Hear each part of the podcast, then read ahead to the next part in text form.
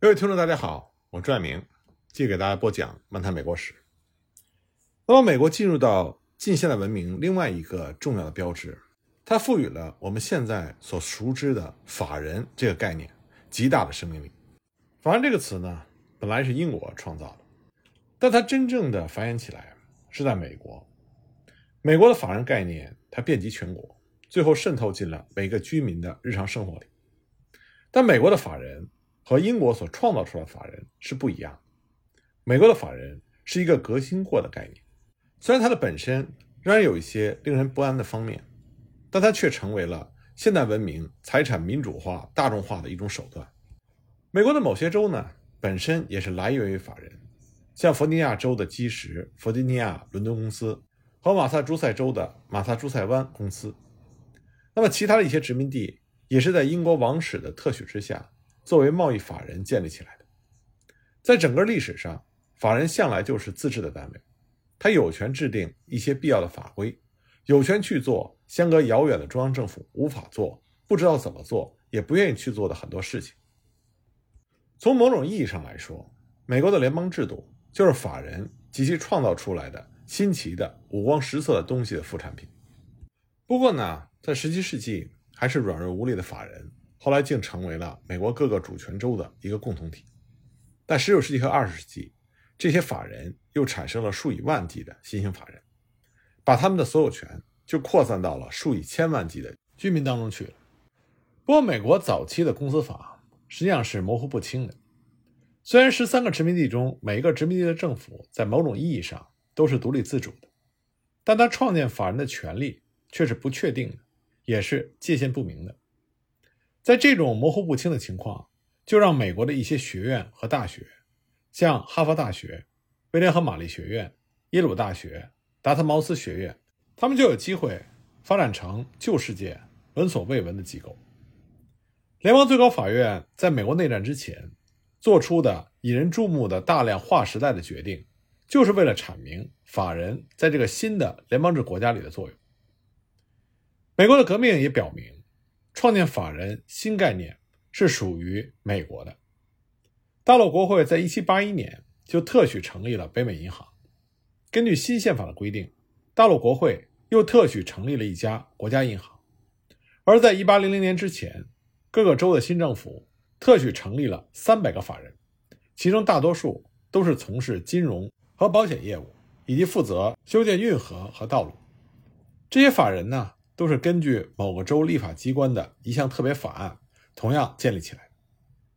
十九世纪初期，越来越多的这类法人宣告成立了。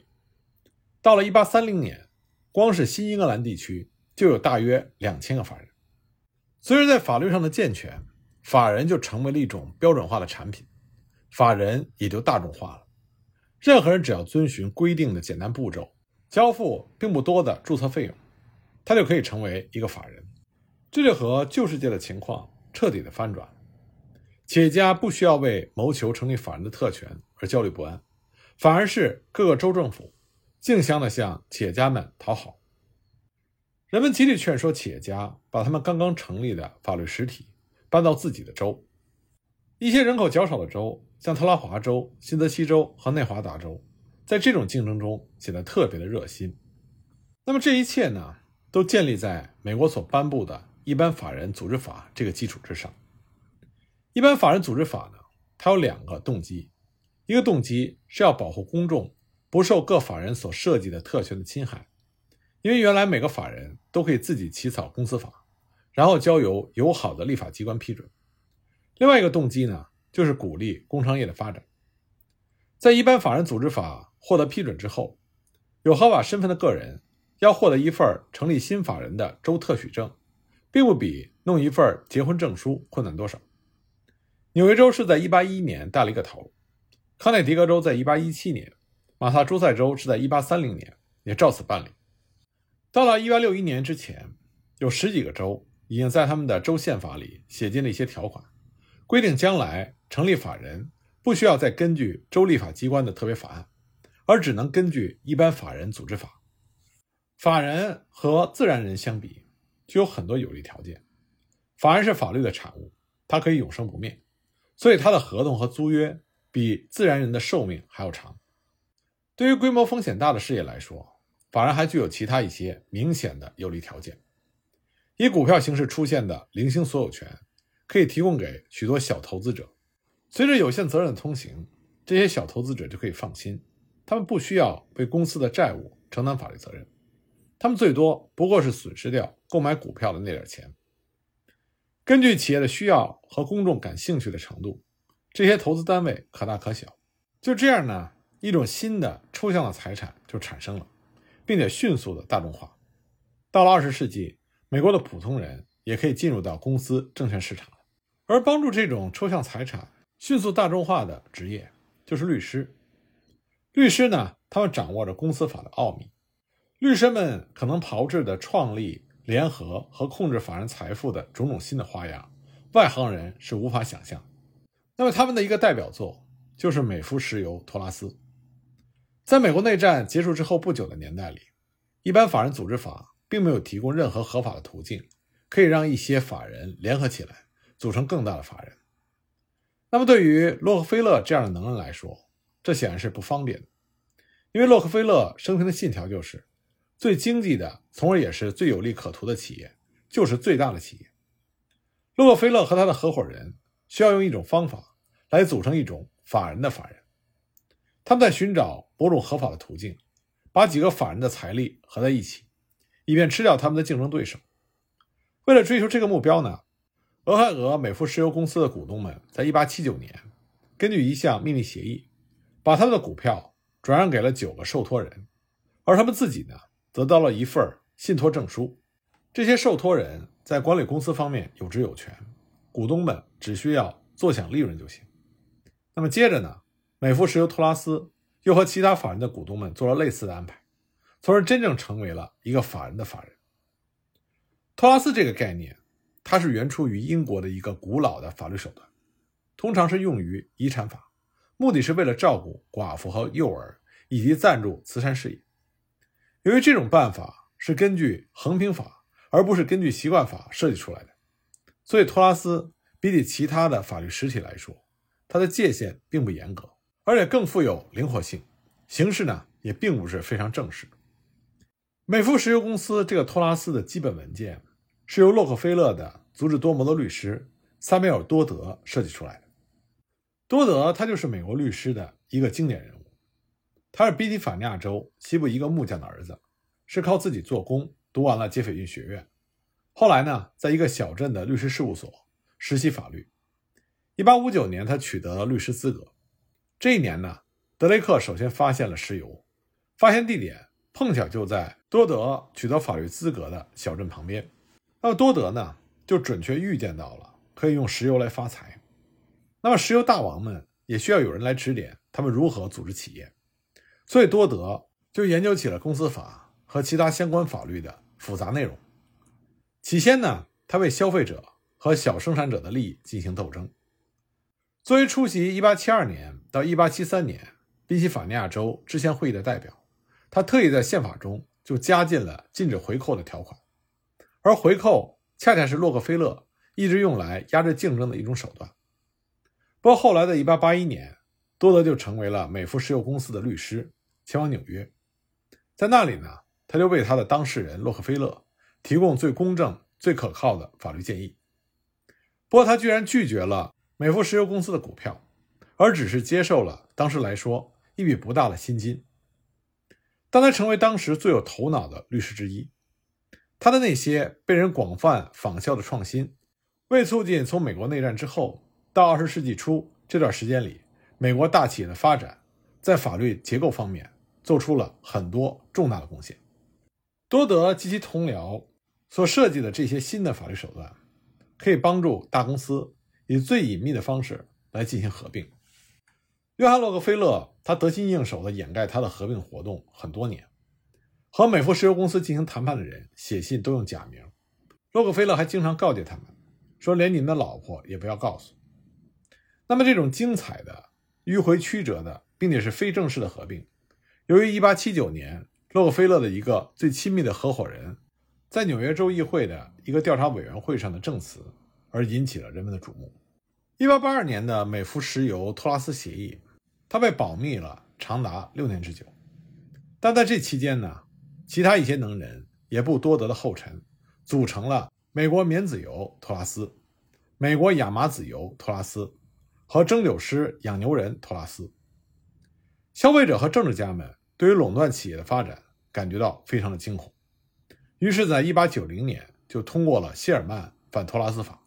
反对限制洲际贸易的每一个契约、每一个联合或者是共谋行为。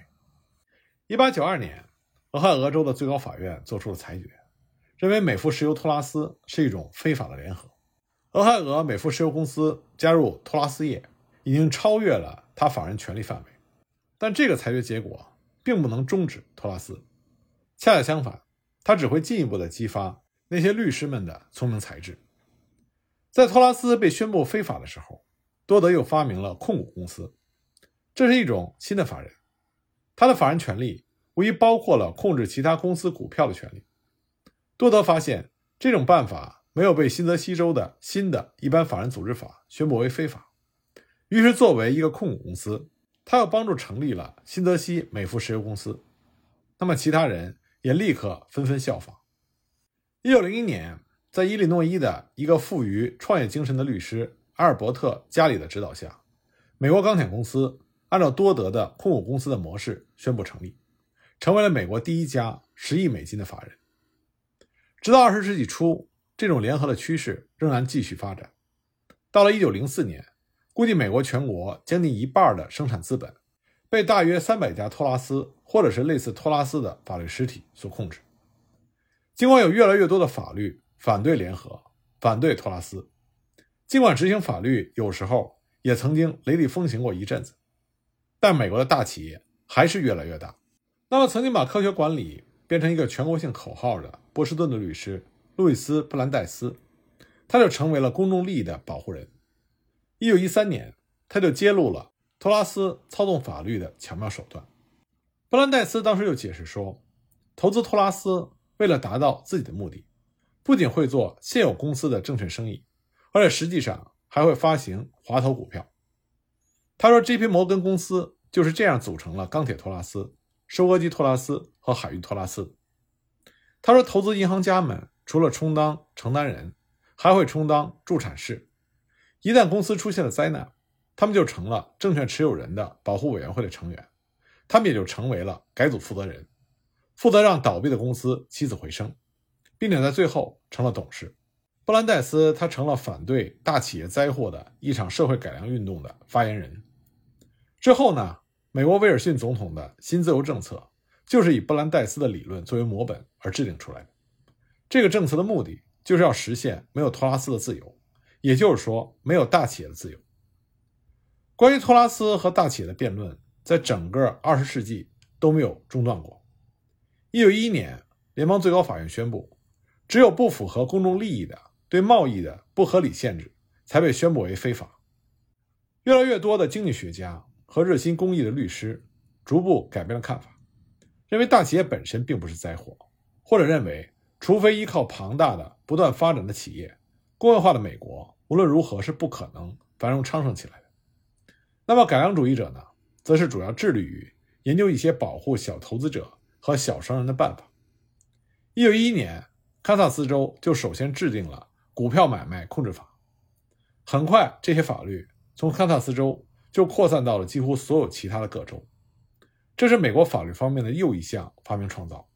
不过这一次呢，就是用来保护无辜的老百姓，使他们不受那些无耻的企业发起人的祸害。在一九二九年十月，股票市场大崩溃之后，关于制定法律管理证券市场以防止欺诈的普遍要求就日益强烈起来。一九三四年，在一系列的联邦法和州法获得通过之后呢，证券交易法就规定成立证券和兑换委员会，来监督股票市场，并且要求股票发行人必须公布经得起查考的事实。在美国内战之后，法人在美国就成为了名正言顺的商业实体，甚至在一九零零年之前呢，美国全部的工业制成品就有三分之二是由法人生产。到了一九三零年。这个数字大大超过了百分之九十，而法人的雇员占制造业雇员总数的百分之九十以上，生产性财富和产品向最大法人集中的趋势仍然在继续着。一百家最大的制造业法人的资产，在美国全国制造业法人总资产中所占的比例，从一九二九年的百分之四十，到了一九六二年，已经上升到了将近百分之五十。法人这种形式很快就扩大到了美国生活的每一个角落，不仅扩大到了制造、销售和建筑行业，而且越来越多的扩大到了私人服务行业。而法人呢，也创造了财产所有权的整个新世界。到了1929年，普通股票掌握在大约100万美国人手里；到了1959年，人数增加到了1250万人；到了1970年，总数达到了3100万左右。美国正在变成一个老百姓成为股东的国家。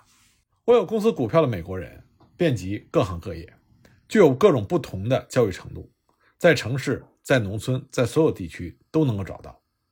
那么和过去最为不同的是。所有者不再是管理者了，这就意味着在现代美国，拥有财产的经验成为了一种新的东西。从某种意义上来说，这是一种显然更加大众化，但同时也更加神秘的东西。有人称之为人民资本主义，这就意味着无数的越来越多的居民占有了生产资料，但他们到底占有的是什么呢？关于这个问题的解释，我们下一集再继续给大家讲。